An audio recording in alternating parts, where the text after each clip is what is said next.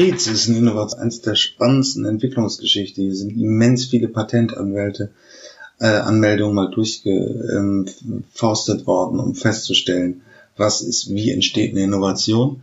Ähm, diese Innovationstechnik stelle ich vor. Dann kommt noch mal das Collective Notebook, wird häufig von Künstlern verwendet, ist praktisch eine Ideensammlung, die zu innovativen Lösungen führt. Ähm, künstliche Intelligenz ist in aller Munde, ich muss es auch machen. Aber ich grenze es einmal ab zu, was ist künstliche Intelligenz im Gegensatz zur Digitalisierung. Ähm, also das neue Technologiefeld in dieser Strömung der Digitalisierung, die wir alle haben. Ähm, dann kommt nochmal die Bedeutung von 5G und Innovation. Was ist 5G? Der neue Mobilfunkstandard. Welche Innovationen können dadurch möglich werden? Es ist ja immer so, dass wenn ein Technologiestandard kommt, neue ähm, Veränderungen kommen. Jetzt kommt 5G mit einer sehr niedrigen Latenzzeit. Das macht auch das automatisierte Fahren, denn ich blogge ja unterm Blog automatisiertes Auto über dieses Technologiefeld. Schaut es euch an. Okay, bis dann. So, das war Tries. Ähm, da sollten wir auf jeden Fall mal in dieser Podcast-Reihe ein Interview zu machen, denn das haben wir nur wirklich an der Oberfläche geschrammt, ein sehr systematischer Ansatz zum erfinderischen Problemlösen und der wirklich auch verdient, noch mal ein bisschen tiefer behandelt zu werden. Aber das war jetzt so der erste Einstieg. Eben, es ist irgendwo fokussiert auf die, auf technische Themen, wo wirklich physische Gegenstände gelöst, äh, erfinderisch verändert werden sollen. Also Prozess- und Produktinnovation und dieser ganze Kram. Ich kenne es wenig in den Medien, ich kenne es wenig in der Musik oder in kreativen Bereichen. Äh, es ist halt, halt einen starken Fokus auf wirklich physische Produkte. Okay, schauen wir mal. Fürs Erste. Hinter diesem kurzen Wort eine Vielzahl an einzelnen Analyse- und Kreativitätswerkzeugen verbirgt, welche zu Beginn sehr verwirrend erscheinen. Daher versuchen wir es einfach und der Reihe nach. Der Vater und Gründer der Tries-Methodik ist dieser Mann, Genrich Saulowitsch Altschuler. Altschuler startete in der Mitte des letzten Jahrhunderts als Patentingenieur mit der Untersuchung von Patenten und entdeckte, dass sich aus den Patent- und Urheberschriften immer wieder ähnliche Prinzipien herausfiltern lassen, welche die Erfinder anscheinend intuitiv angewandt haben. Er fand heraus, dass wenn man diese Prinzipien etwas abstrakter definiert, wie zum Beispiel eine Segmentierung, eine Dynamisierung oder die Nutzung von elektrischen oder optischen Effekten, es nur eine sehr überschaubare Anzahl solcher Prinzipien gibt, nämlich 40. Weiters fand er heraus, dass diese Prinzipien auch in allen anderen von ihm untersuchten Branchen anwendbar waren. Diese erste Erkenntnis aus der Analyse dieser Patente mündete schließlich in dem ersten Werkzeug, welches heute die 40 innovativen Prinzipien genannt wird. Das heißt, es gibt 40 Wege, nach Lösungsideen für ein Problem zu suchen. Im nächsten Schritt fragte sich Schuler, ob die Anwendung dieser Prinzipien nicht irgendwie strukturiert werden könnte. Und er begann, die Problemstellungen, welche hinter den Erfindungen standen, näher zu untersuchen. Es stellte sich heraus, dass jede Erfindung als Lösung eines sogenannten Widerspruchs dargestellt werden kann. Gehen wir zu unserem Beispiel des Trichters. Der Kunde möchte einen großen Trichter, da er damit recht bequem arbeiten kann und damit unterschiedliche Volumina abfüllen kann. Für die Aufbewahrung sollte der Trichter aber recht klein sein, damit er in eine Küchenlade passt. Ein zweit. Ja, jetzt erklärt uns nochmal ein Experte bei ähm, Dreisat Nano, dem Wissenschaftsmagazin von Dreisat, was es genau mit der Methode auf sich hat und wie sie entstanden ist. Und noch ein Aspekt, den ich mal reinbringen wollte, dieser Altschuler hatte auch das Privileg, in Spitzenzeiten mit bis zu 40.000 Ingenieuren wirklich weltweit die Patentanmeldung ähm, zu durchforsten und Muster zu finden, wo Innovationen und Erfindungen entstehen können und wie systematisch ist. Das ist halt auch nur zu denken vor der Geschichte eben der Sowjetunion, dass der Arbeitskraft nicht so wahnsinnig viel äh, gekostet hat. Ähm, das wäre in westlichen Ländern ja halt nicht denkbar gewesen, so viele Ingenieure äh, Patentanmeldungen durchforsten zu lassen und um eine ähm, Matrix zu finden, mit der man Innovationen erzeugen kann. Ähm, deswegen ist äh, TRIZ auch eine der Verfahren, die am stärksten validiert ist, also die am meisten gezeigt hat, dass sie schon bei verschiedenen Anwendungen zu Innovationen und zu Erfolgen geführt hat. Aber jetzt hören wir uns das nochmal von Nano an. Ja, was bei uns im Beitrag nur Spiel war, bringt in der Wirtschaft bares Geld oder eben auch nicht. Der Methodenexperte Pavel Livertov ist Spezialist für diese TRIS-Methode. Ich grüße Sie. Seit wann gibt es sie denn? TRIS gibt schon seit äh, mehr als 40 Jahren. Entwickelt wurde diese Technik in äh, ehemaligen Sowjetunion von äh, dem Urheber Genrich Altschuler und seinen Mitarbeitern. Und diese Technologien, weil TRIS besteht aus mehreren einzelnen Methoden, ermöglichen Probleme gezielt einzugehen und zeitsparend Lösungen zu finden. Wie schafft man das, dass man Zeit spart beim Lösung finden? Was sind die Methoden? Der Ansatz von Dries ist der Ersatz vom chaotischen Versuchs- und Irrtumdenken bei der Lösung von Problemen durch gezielte Lösungssuche nach sogenannten Widersprüchen. Eine Problemlösung liegt in der Überwindung eines Widerspruchs. Zum Beispiel, ich verbessere eine Eigenschaft eines technischen Systems, zum Beispiel die Leistung eines Ventilators im Studio, mhm. und dafür muss ich ja mit der Erhöhung des Lärmpegels büßen. Und äh, die Lösungssuche nach Tries erfolgt in die Richtung Leistung erhöhen, aber keine Lärmpegelerhöhung ermöglichen. Das Anliegen ist ja verständlich. Also eine Verbesserung will man ja immer. Aber wie kommt man jetzt tatsächlich dahin? Was muss man im Kopf leisten? Altschuler und äh, seine Mitarbeiter haben Hunderttausende von Patenten und anderen technischen Schriften untersucht und festgestellt, mit welchen Prinzipien solche technische Widersprüche sich lösen lassen. Und zwar unabhängig von der jeweiligen technischen Branche. Mit diesen Prinzipien, nachdem solche Widersprüche formuliert sind, lassen, die, lassen sie sich auch ziemlich schnell lösen. Was sind das für Prinzipien?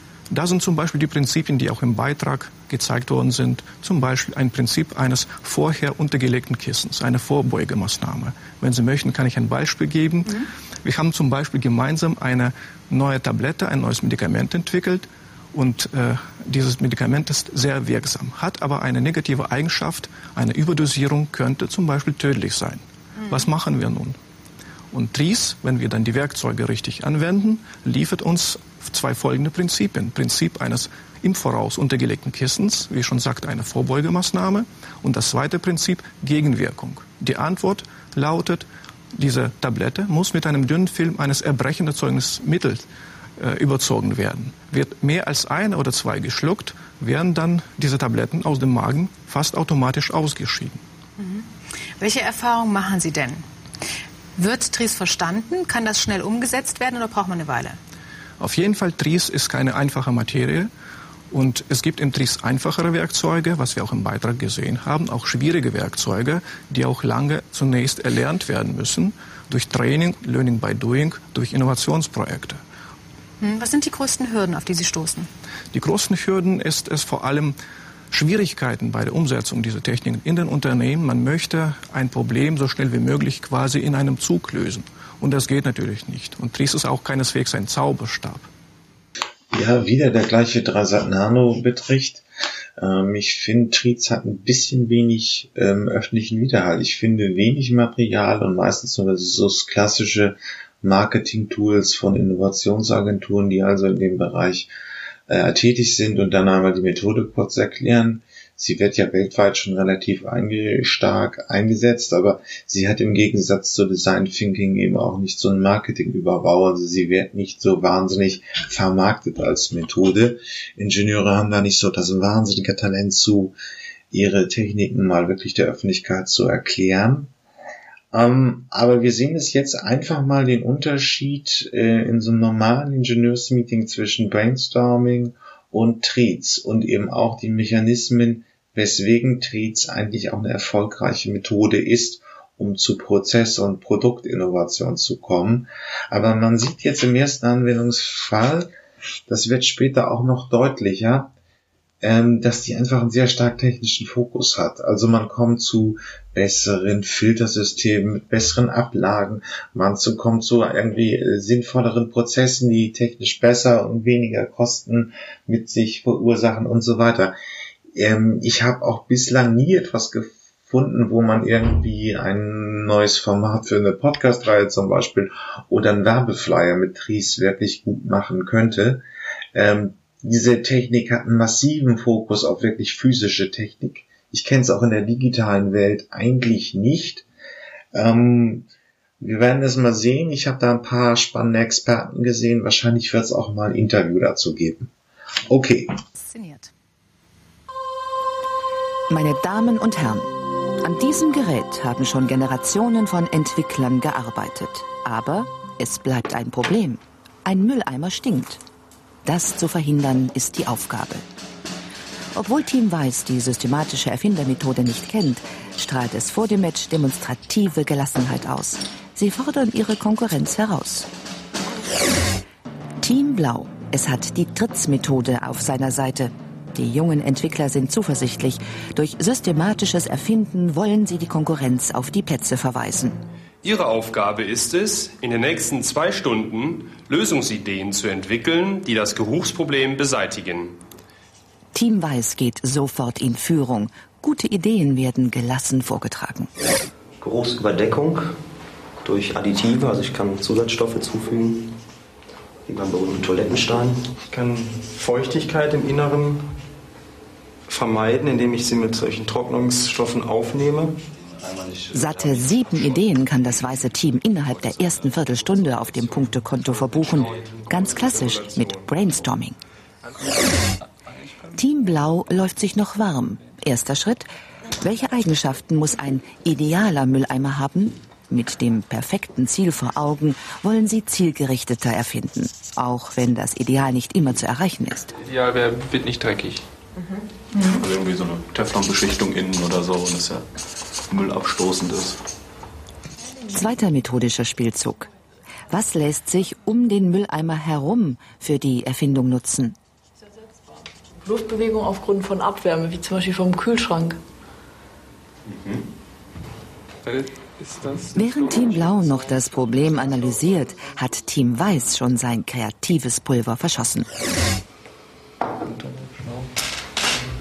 Weitere kurzfristige, spontane Ideen?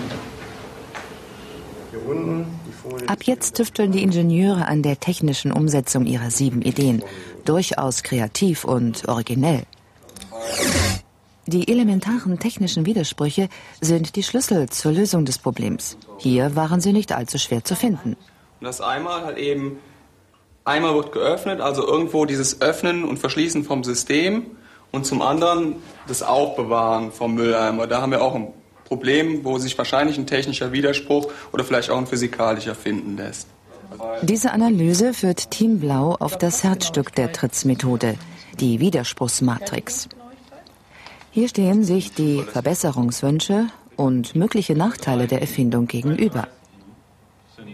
Wenn der Mülleimer zuverlässiger wird, darf trotzdem nicht seine Bedienerfreundlichkeit leiden. Die Methode zeigt konkrete Lösungswege. Für unser Problem ist eines der vorgeschlagenen Innovationsprinzipien Segmentierung. Beispiele sind zerlegbare Möbel, modulare Computer, faltbare Messlatte, also Zollstock. Gartenschläuche können für variable Reichweiten aneinander gekoppelt werden. Übertragen auf den Mülleimer heißt das, viele kleine Müllsäcke statt eines großen reduzieren den Geruch. Diese Innovationsprinzipien bringen Team Blau endgültig auf die Siegerstraße. Die Ideen sprudeln jetzt.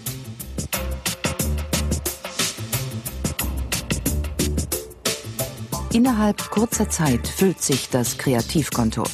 Wären Sie darauf gekommen, Ihren Mülleimer zu kühlen? Einige der Vorschläge sind durchaus ungewöhnlich hast gar keine Mülltüten mehr, sondern du hast praktisch Eimer-Einsätze, wo du so einen zähflüssigen, also keinen richtig flüssigen, sondern zähflüssigen Harz hast, mhm, wo das alles so abgesenkt wird.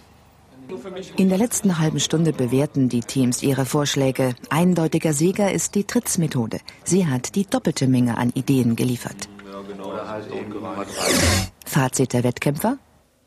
Ja, beim konventionellen Brainstorming ist man ja eigentlich sehr auf die Intuition der äh, Mitspieler angewiesen oder der, der Mitarbeiter. Ja, ich denke auch, dass äh, gerade hier in unserer heutigen Sitzung die, äh, die eigentliche Ideenfindung, also wirklich Lösungen mal einmal ohne Restriktionen äh, aufwerfen zu können, sehr kurz kam.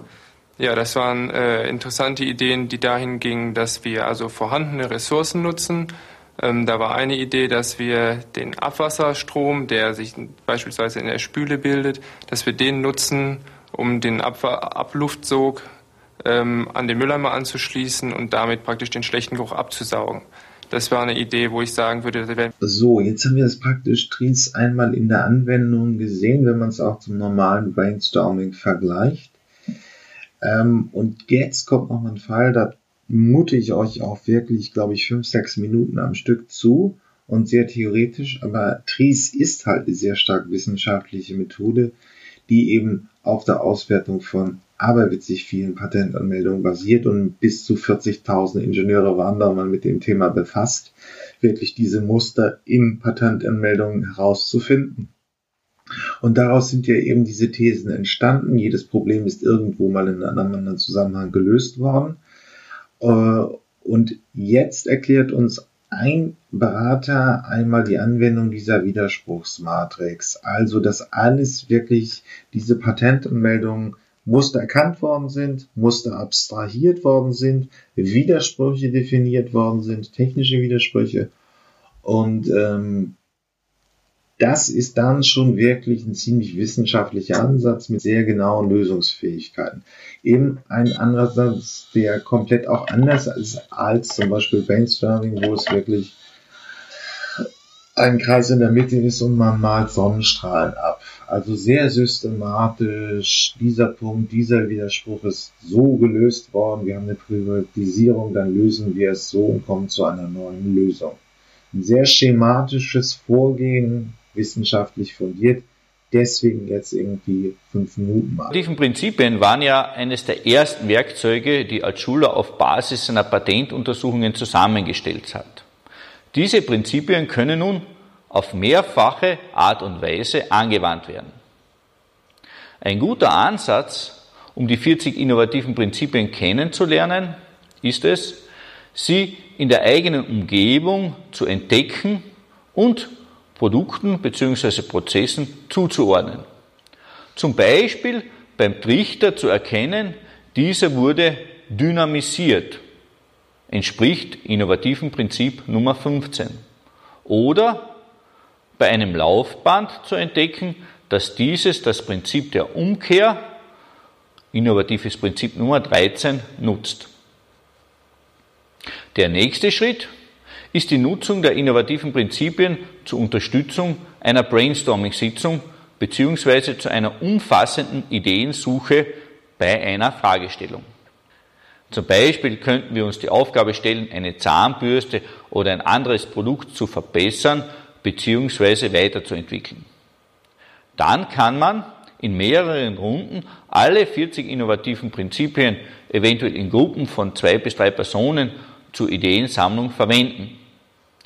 Im Schnitt erhält man dann eine Summe von circa 60 bis 100 Ideen.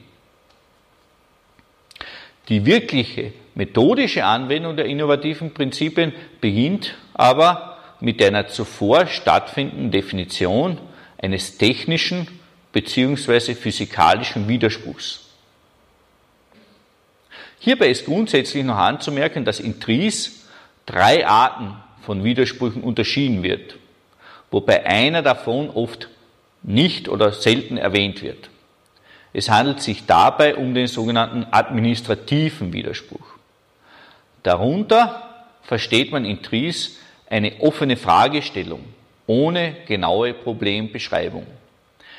Beispiele für einen administrativen Widerspruch wären etwa die Aufgabe Verbesserung der Qualität oder Erhöhung der Lebensdauer eines Produktes. Immer geht es dabei darum, dass etwas gemacht werden soll, aber dass noch nicht geklärt ist, was und wo. Die zweite Form eines Widerspruches ist der sogenannte technische Widerspruch. Dabei wird entdeckt, dass es zwei Kundenanforderungen gibt, welche sich anscheinend im Wege stehen. Es gibt dann eine Formel, um einen technischen Widerspruch korrekt zu formulieren. Diese lautet, wenn, dann, aber.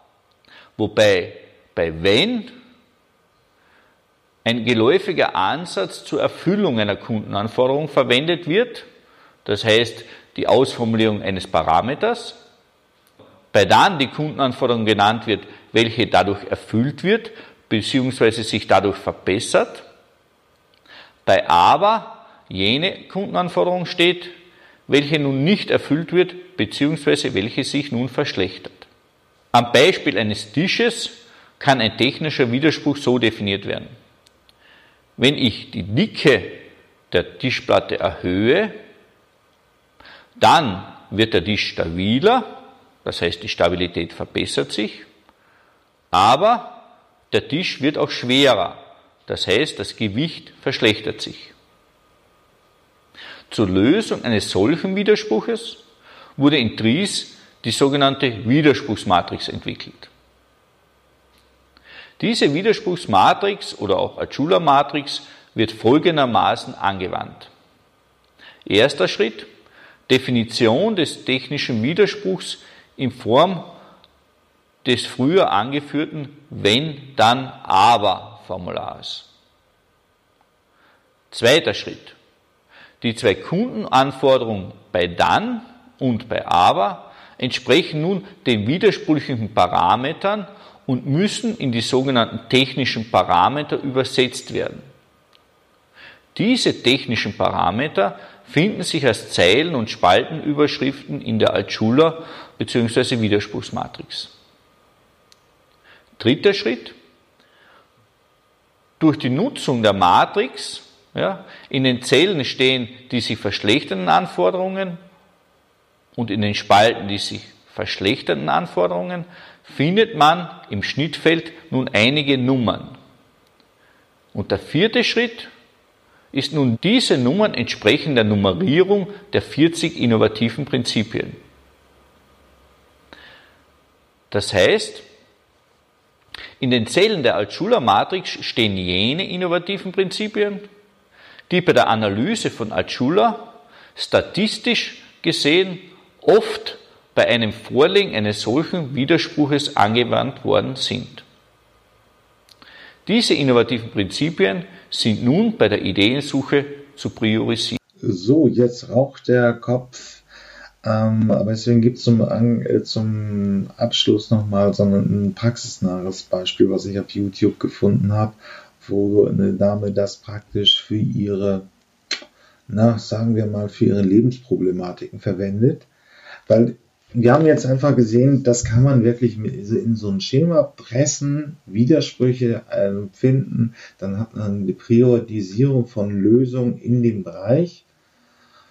Ja, und dann äh, die, aber Probleme haben wir jeder im normalen Leben auch und da kann man diese Denkströmung anwenden.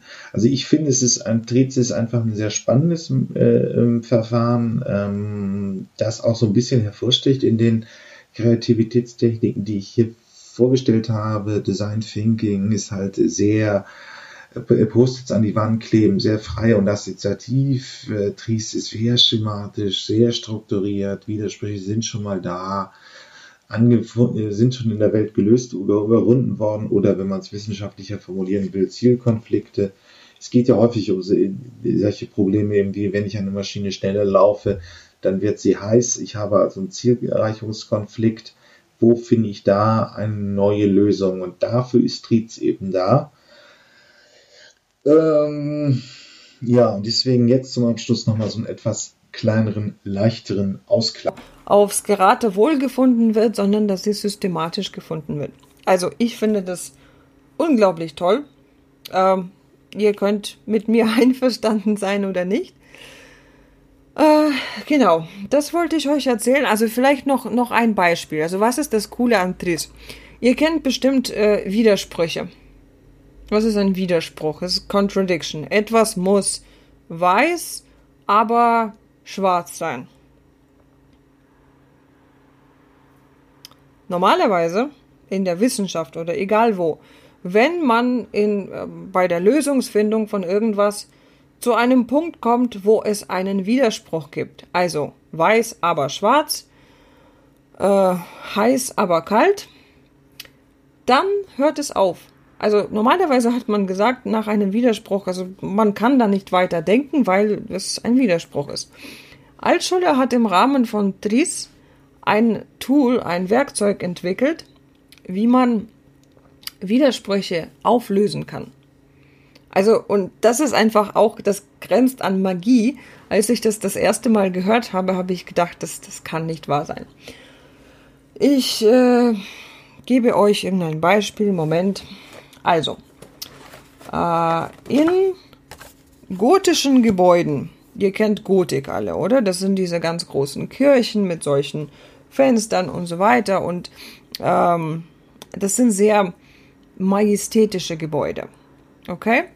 Und ähm, es ist so, es gab ein architektonisches Problem, nämlich die Kirche war riesig und eigentlich mussten auch alle Elemente von der Kirche mussten auch riesig sein. Also die musste große Fenster haben oder irgendwelche Elemente, die einfach den Eindruck verstärkt haben, dass es ein majestätisches Haus Gottes ist. So. Und dann kamen sie zum Problem, nämlich ein riesiges Gebäude oder ein, ein, ein also diese große Kirche, sie braucht ja auch eine große Tür. Aber wenn man die Tür zum Beispiel fünf Meter, äh, für fünf Meter hoch macht, damit sie zum Konzept passt. Ihr müsst euch vorstellen, wie schwierig das ist, wie schwer eine fünf Meter hohe Tür zu öffnen. Und wenn sie dann noch aus einem schweren Material ist, wie Holz zum Beispiel, ja, äh, was macht man da? Und dann wurde überlegt und überlegt und eine Lösung im Sinne von Tris war folgende. Man hat ich mache jetzt einfach so eine schematische Zeichnung. ähm, so, Moment. Also, das sah so aus. Das ist etwas, was aussieht wie eine Tür. Und das da ist die eigentliche Tür. Das heißt, optisch haben wir dieses große Element das sieht toll und majestätisch aus. Wahrscheinlich war das nicht dreieckig, aber es ist einfach nur so ein Beispiel. Ne? Wahrscheinlich müsste ich ja äh, so zeichnen. Also, das, das große Viereck ist die, die Tür eigentlich. Und das da ist die Tür, die man öffnen kann. Das heißt, da gehen die Leute rein. Aber optisch, von der Architektur her, ist das diese große Tür. Also, ähm, nach den DRIS-Prinzipien gelöst, ging es darum, dass ein Teil eines Elements die Funktion erfüllen sollte. Und in dem Fall hat man diese große Tür genommen, die aber statisch war. Man hat einen kleinen Teil rausgeschnitten, das war die funktionelle Tür. Und so hat man das Problem gelöst. Also ich kenne tausend Geschichten, was man noch alles gelöst hat. Und wenn ihr Lust habt, schreibt es in die Kommentare. Ich erzähle es euch gerne. So, das war Tries. Ähm, da sollten wir auf jeden Fall mal in dieser Podcast-Reihe ein Interview zu machen, denn das haben wir nur wirklich an der Oberfläche geschrammt, ein sehr systematischer Ansatz zum erfinderischen Problemlösen und der wirklich auch verdient, noch mal ein bisschen tiefer behandelt zu werden. Aber das war jetzt so der erste Einstieg. Eben, es ist irgendwo fokussiert auf die, auf technische Themen, wo wirklich physische Gegenstände gelöst, äh, erfinderisch verändert werden sollen also Prozess- und Produktinnovation und dieser ganze Kram. Ich kenne es wenig in den Medien, ich kenne es wenig in der Musik oder in kreativen Bereichen. Äh, es ist halt, halt einen starken Fokus auf wirklich physische Produkte. Okay, schauen wir mal fürs Erste. Und jetzt lernen wir von einer Kunsthochschule das Collective Notebook als Kreativitätstechnik kennen. Ähm, eigentlich ein sehr spannender Ansatz. Hier geht es wirklich nur um ein Akteur, also eine Person bekommt ein Notebook und sammelt einfach Ideen. Das Ganze erinnert mich ein bisschen auch an eine Art und Weise, wie Musik erzeugt wird, also ein Cornetto in der klassischen Musik, wo man sich einfach lange hinsetzt und verschiedene Ideen so lange zusammenbringt, bis man ein geschlüssiges Gesamtkonzept haben. Das Ganze hat auch mehr so eine Idee von Kunst, also man soll irgendein Konzept haben, eine neue Skulptur, ein Bild oder was auch immer entstehen. Es ist weniger dazu gedacht, äh, ein Problem wirklich zu analysieren, weil dazu müssten auch mehr Perspektiven in diese Betrachtung reinkommen. Eine einzelne Person steht manchmal ja so dicht davor, dass er es sieht oder ein Wirtschaftswissenschaftler kann die technischen Ebenen in einem Problem nicht erfassen. Und umgekehrt, der Ingenieur ist schlecht, die ähm, betriebswirtschaftlichen Ebenen dazu ver zu verstehen. Aber das ist eben beim Collective Notebook eben anders. Eine sehr lange, eine sehr aufwendige Methode, aber sie ist auch möglich, äh, wirklich insgesamt konzeptionelle Ideen zu reifen, zu entwickeln zu lassen, um einzelne Ideen zu beobachten.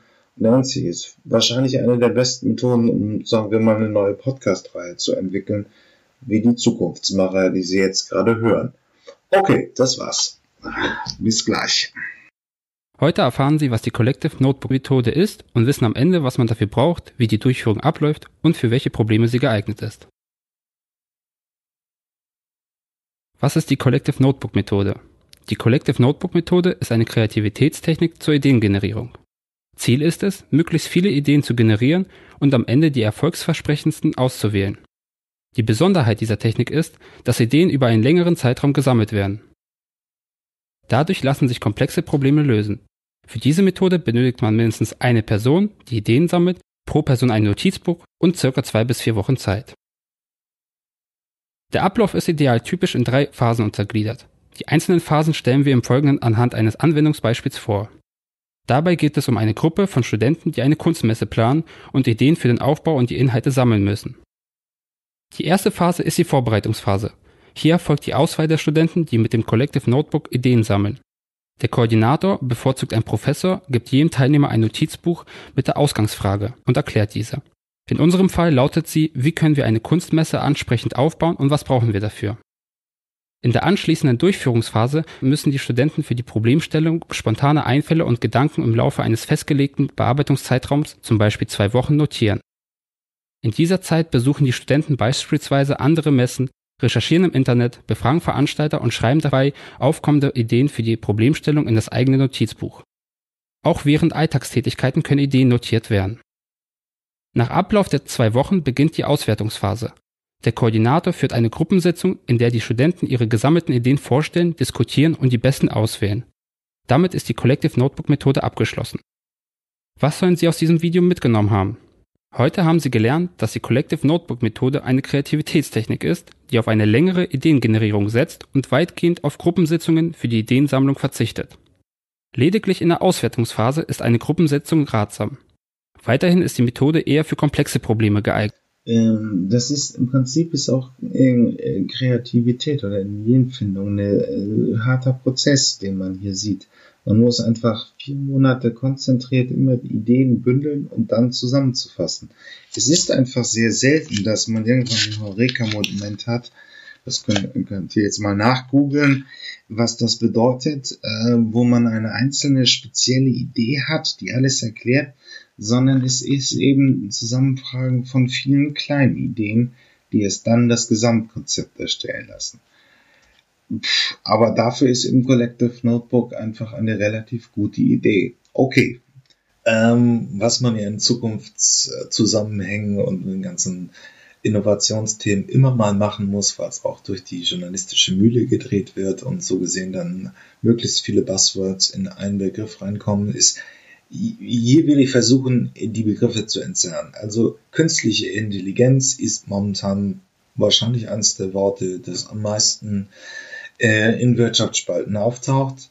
Und es wird ja immer irgendwie gerne mit Digitalisierung verknüpft und das ist auch richtig.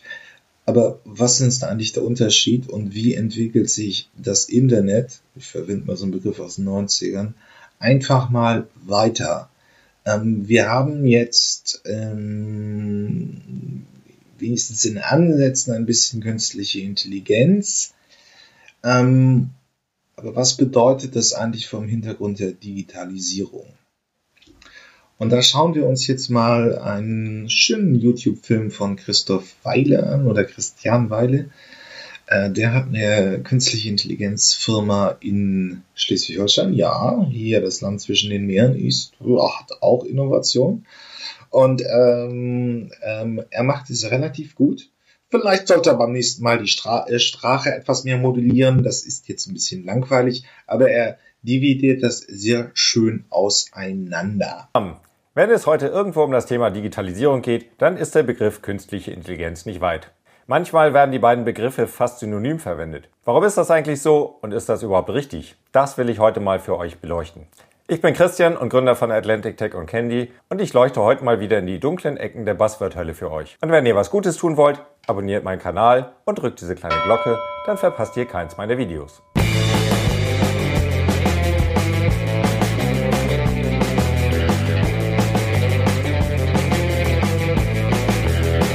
Also was Digitalisierung und KI schon mal gemein haben, sie werden beide gerne als Nebelkerzen gezündet. Wenn man mal so gar nichts aussagen will, bildet man einen beliebigen Satz mit den Begriffen Digitalisierung, Strategie und KI und würzt das Ganze mit Big Data, IoT und Industrie 4.0. Klingt total zukunftsfähig, oder? Oh Gott, der nickt mit dem Kopf. Also fangen wir mal an, das Ganze zu sortieren. Was wir erstmal feststellen können, ist, dass ohne die frühen Digitalisierungswellen sowas wie KI oder genauer gesagt maschinelles Lernen überhaupt nicht möglich wäre. Machine Learning-Systeme brauchen digitale Daten, um in ihnen bestimmte Muster erkennen zu können. In den letzten Jahrzehnten haben viele Unternehmen ihre Prozesse mittels ERP-Systemen automatisiert. Im Internet ist mit Wikipedia ein riesiger Textpool entstanden und die Fotografie wurde auf digitale Technik umgestellt. Dadurch haben wir heute einen Datenpool, der es erst ermöglicht, entsprechende Systeme zu trainieren. Da, wo wir keine oder nur wenig digitale Daten haben, kommt man mit KI-Ansätzen nicht weit. Hinzu kommt die Entwicklung der notwendigen Hardware, die man für maschinelles Lernen benötigt. Und die gab es früher einfach nicht. Und jetzt ein paar tröstende Worte für alle Eltern von Nerds und daddelnden Kids, die ihre Jugend mit Videospielen verbracht haben. Eure Kinder haben der Welt einen großen Dienst erwiesen. Denn für ein gutes Computerspielerlebnis braucht man gute Grafik. Und die Grafik erzeugt eine Grafikkarte. Und vor ein paar Jahren hat eine Forschergruppe festgestellt, dass diese Grafikkarten auch wunderbar geeignet sind, um neuronale Netze zu trainieren. Und das hat den Durchbruch der sogenannten Deep Learning gebracht, der den aktuellen Boom rund um das Thema KI ausgelöst hat.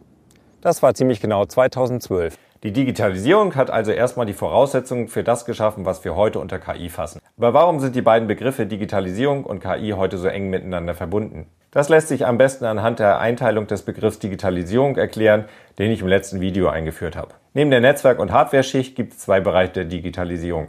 Zum einen den Bereich Automatisierung bestehender Prozesse und zum anderen die Entstehung originär digitaler Angebote.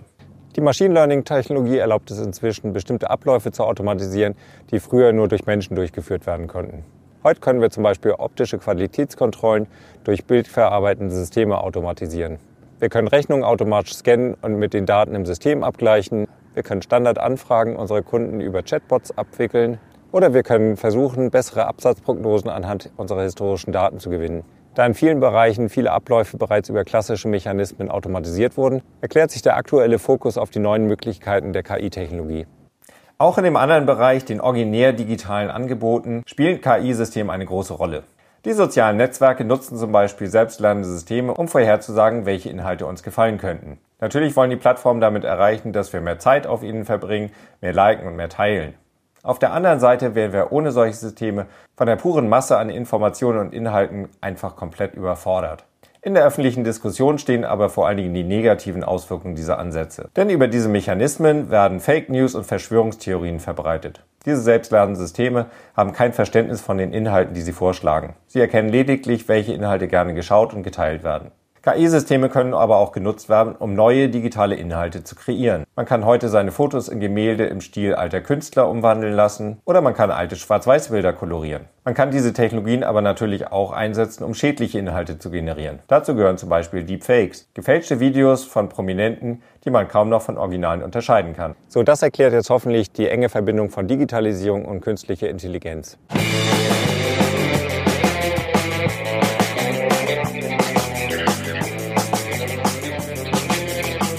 Ja, und dann kommt nochmal der Erklärbär des äh, ZDF, Harald Lesch. Er erklärt uns jetzt, wie mittels Algorithmen bessere Entscheidungen generiert werden.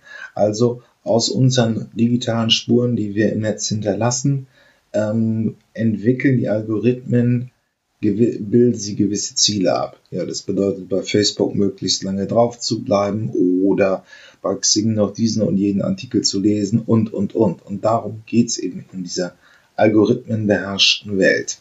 Was, was lernt man nee, daraus? Man, man, lernt daraus vor allen Dingen, wie ein Algorithmus funktioniert. Eben, man gibt ihm eine Zielfunktion und dann kommt auf einmal diese widerspenstige Wirklichkeit, die gar nicht so funktioniert, wie man das gerne hätte als Erfinder. Dann kommen da kleine Einflüsse rein und der Algorithmus beschleunigt das in einer unglaublichen Weise und dann entsteht auf einmal die Zielfunktion ist sei erfolgreich, sei habe erfolgreich, viele Kontakte. Genau, zum Beispiel, also das kann man ja auch bei anderen Suchmaschinen kann man sich das ja angucken. Vernetze möglichst viele Menschen miteinander und halte sie lange am Schirm. Mhm. Ja, wie macht man das? Natürlich nicht unbedingt, indem man ihnen jetzt hoch äh, intellektuelle Texte liefert, sondern Angst, Häme, Hass und möglichst die niedersten Triebe anzusprechen. Ja, guck doch mal, das ist ja unglaublich und ich verneige und vertue dieses, mhm. jenes. Daran sieht man einfach nur, wie schnell ein Algorithmus uns dazu bringt, auf der einen Seite uns ein bisschen, sagen wir mal, so ganz leicht äh, voyeuristisch zu verhalten, da will ich aber dabei sein, und auf der anderen Seite, wie schnell der Algorithmus das immer wieder beschleunigt, viral verteilt, und dann hast du eine unglaubliche Vermehrungsrate an Wahnsinn. Und äh, es gibt einen britischen äh, Historiker, Timothy Garton Ash, der mal gesagt hat, das Internet ist die größte Kloake der Menschheit. Und das muss man leider zur Kenntnis nehmen. Neben all den wunderbaren Eigenschaften, die diese Vernetzung hat, tauchen eben auch diese niedersten Triebe auf. Und wenn man dann Algorithmen die Gelegenheit gibt, die ordentlich zu beschleunigen, dann ist das wie ein Gewalt. Ähm, was wir jetzt nochmal hören, ist nochmal, dass ich wollte das Ganze ein bisschen konkreter machen und auch ein, habe ein Beispiel gewählt, was wir eigentlich alle kennen, nämlich Algorithmen. Wie wird da äh, künstliche Intelligenz einfließen, um ja das Einkaufserlebnis besser zu machen oder um es uns dazu bringen, noch mehr Geld auszugeben, je nachdem, wie man es sehen will. Und das hören wir uns jetzt einmal an. Wann und wie wird sie den Retailmarkt eigentlich prägen? Künstliche Intelligenz äh, prägt den Handel heute tatsächlich schon sehr stark.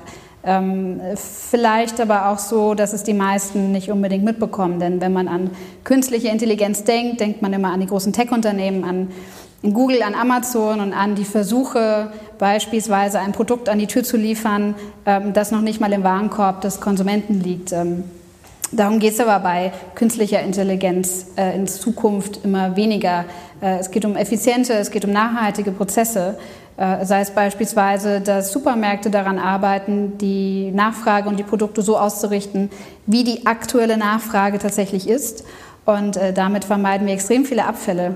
Ähm, genauso wird eine Kundenkommunikation vielfältiger, weil ich Informationen ähm, über Voice äh, von smarten Regalen vielleicht genauso bekomme wie zusätzlich von menschlichen Beratern und Verkäufern.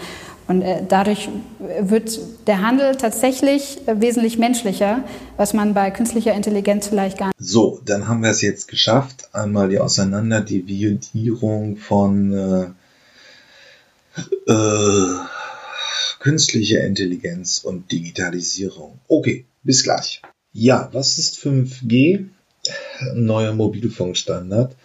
Ähm, ja, wir müssen, ich, wir fangen mal erstmal den Beitrag an, wirklich eine Definition zu haben. Wirklich bitter ist, dass es wieder mal keine deutschen Quellen dazu gibt, obwohl es natürlich eine massive Veränderung bedeuten wird, wenn einfach ein besserer Mobilfunkstandard kommt, der eine höhere Datenlatenz äh, bietet.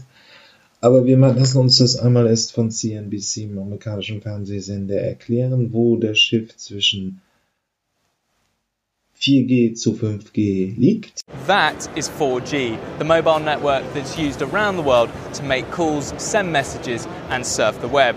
Now there are plans for 4G to be replaced by, you guessed it, 5G, a new faster network that has the potential to transform the internet.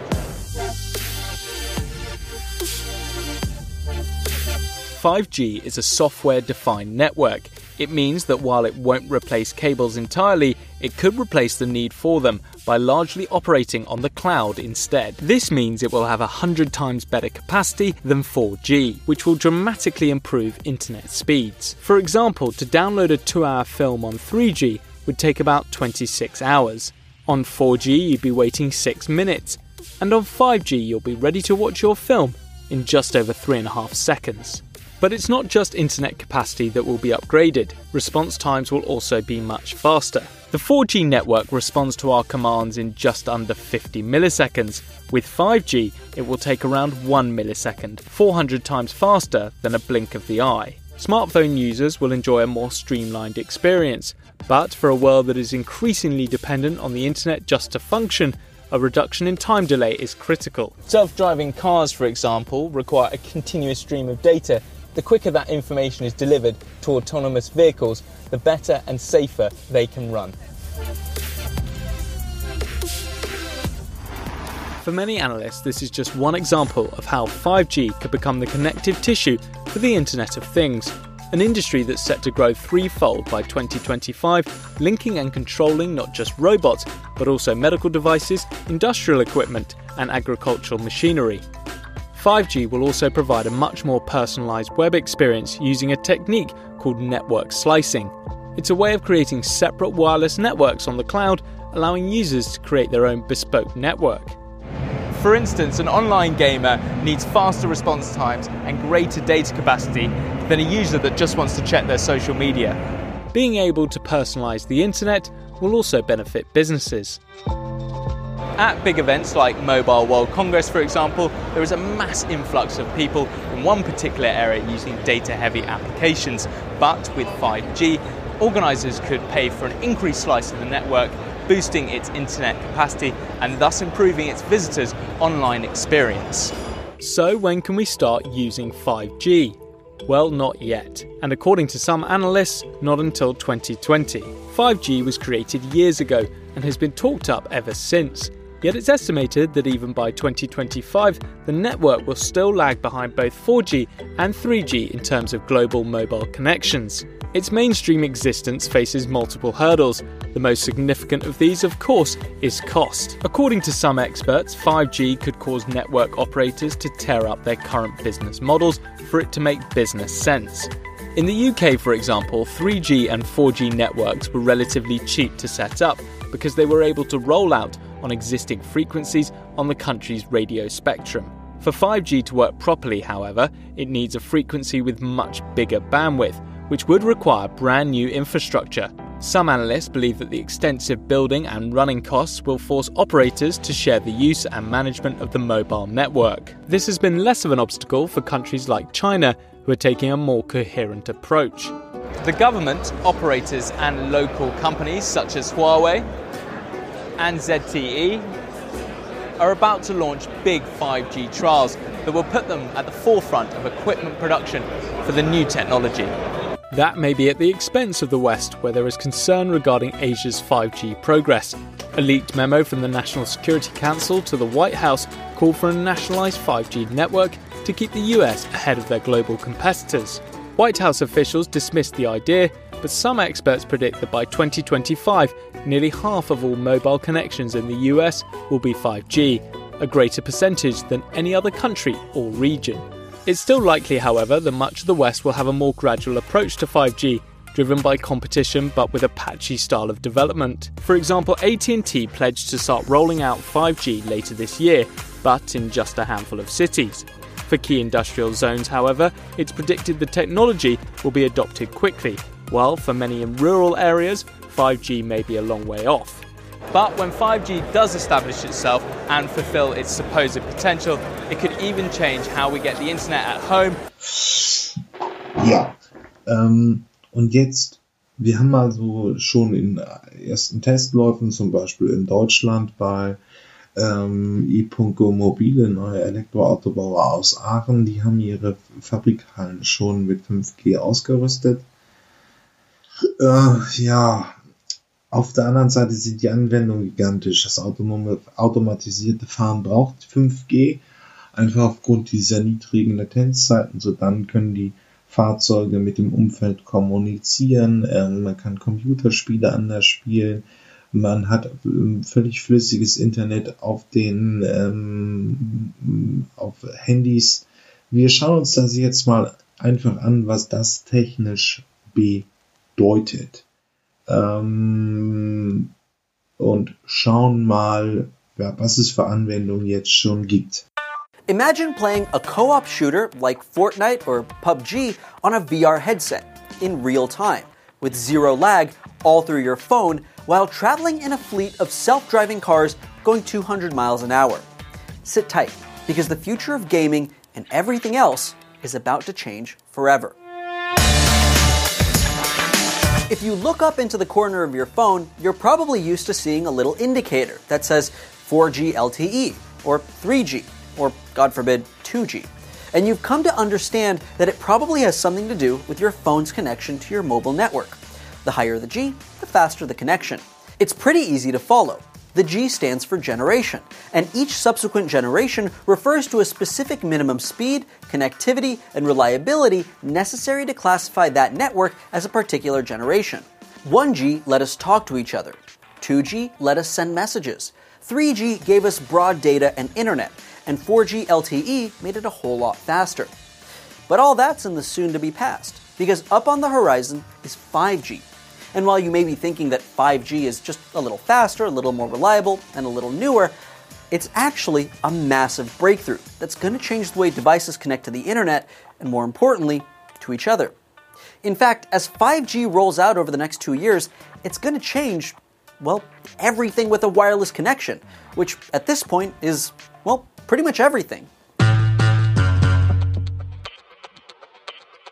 So, what's so special about a 5G future?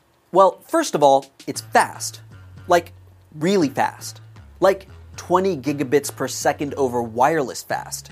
Like 100 to 250 times faster than 4G. Because by comparison, 4G provides speeds, on average, of about 10 to 20 megabits a second. So that's like going from streaming one Netflix movie in HD to streaming 400 movies in 8K at the same time. And while that's really impressive, that's not the most impressive part. What sets 5G aside is its crazy low latency rate, which is the amount of delay between the sending and receiving of information. Now, 4G tends to average about 100 to 200 milliseconds. And to be fair, 100 milliseconds is fast. Human reaction time is about 200 to 300 milliseconds. But 5G will get it down to 1 millisecond. That's almost real time and being able to send and receive information in what is essentially real time means that we can use 5G to replace real time interactions. What does that mean? With 5G, you'll be able to interact with people, objects, or characters controlled by someone else with no lag on either side.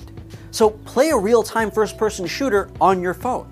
Control virtual objects with other people simultaneously put on a headset and fly a drone or drive a car that's somewhere else in real life. Or, better yet, let it drive itself. That might be one of the biggest breakthroughs in 5G a network of self driving cars all sending data between each other and communicating with traffic lights, road sensors, aerial drones, and so on. Think about it human reaction speed is 200 milliseconds, and we still have accidents every day. Imagine if your car could react and communicate its reaction to hundreds of cars around it, all within a millisecond. Not only could we end car accidents, we could end traffic altogether. Hundreds of self driving cars going lightning fast to your destination with no risk that they'll hit each other because they all know exactly where they are in real time, reacting to the actual world around them. Autonomous or remotely controlled trains, delivery trucks, even airplanes could be on the horizon in the near future. In fact, forget cars for a second and think of all robotic devices. Surgeries could be performed from the other side of the world with robots controlled in real time by expert surgeons being assisted by other expert surgeons in other parts of the world simultaneously. That could be saving lives in situations where time and distance are the difference between life and death. Factories can be staffed by robots that can communicate their task and position to each other, allowing them to not only do more, but do it more efficiently and wirelessly over a 5G network. Imagine a fleet of drones flying over a field of crops using sensors on the ground to sort, pick, feed, and water individual plants all on their own. 5G will revolutionize the future, and companies have already spent billions to set up their networks and to fund new technologies that can use it. But that's not to say 5G is perfect. One major drawback has to do with why it's so fast. See, 5G uses a mix of frequencies, with most of the attention on the brand new millimeter waves that are compared to the 15 to 40 centimeter long waves used by 4G. And shorter waves and higher frequencies have a massive problem. They don't go very far. Whereas on a 4G network you can go 10 kilometers and barely lose signal, 5G maxes out at about 300 meters, and it can't go through walls, or even bad weather like rain. So, what does that mean? Well, it's a gift and a curse. Having such a short signal distance means building more transmitters. A lot more transmitters. Like multiple transmitters every couple of hundred meters in every direction. On the other hand, it also means that you can pack more devices into one area. Now, 4G allows connectivity to a million devices in 500 square kilometers. That's about the size of Chicago. 5G, on the other hand, will allow 1 million devices in 1 square kilometer, or a little smaller than Grant Park in Chicago. So, how far away are we from reaping the benefits of 5G, self driving fleets, and robot surgery? Well, at least a couple years. 5G is expected to be fully rolled out by March of 2020. And over the next two years, will be slowly phased in and experimented with as sensors and transmitters are installed around the world. Some companies, like T-Mobile and Verizon, have already launched home 5G. Ja, 5G wird uns in dieser Podcast-Reihe auch nochmal erhalten bleiben, denn es wird ja einfach gigantische neue, innovative Veränderungen ermöglichen. Aber das war's fürs Erste. Bis dann. Ja, das war's mit den Zukunftsmachern diese Woche. Ähm, hat mich mir hat Spaß gemacht ähm, und wenn ihr irgendwelche Themenvorschläge, Ideen, habt oder einen Interviewpartner sucht, meldet euch einfach unter jürgen.fahrt.elektroautovergleich.org. Ähm, sonst bewertet mich gut, das wäre nett. Äh, und bis zum nächsten Mal. Tschüss.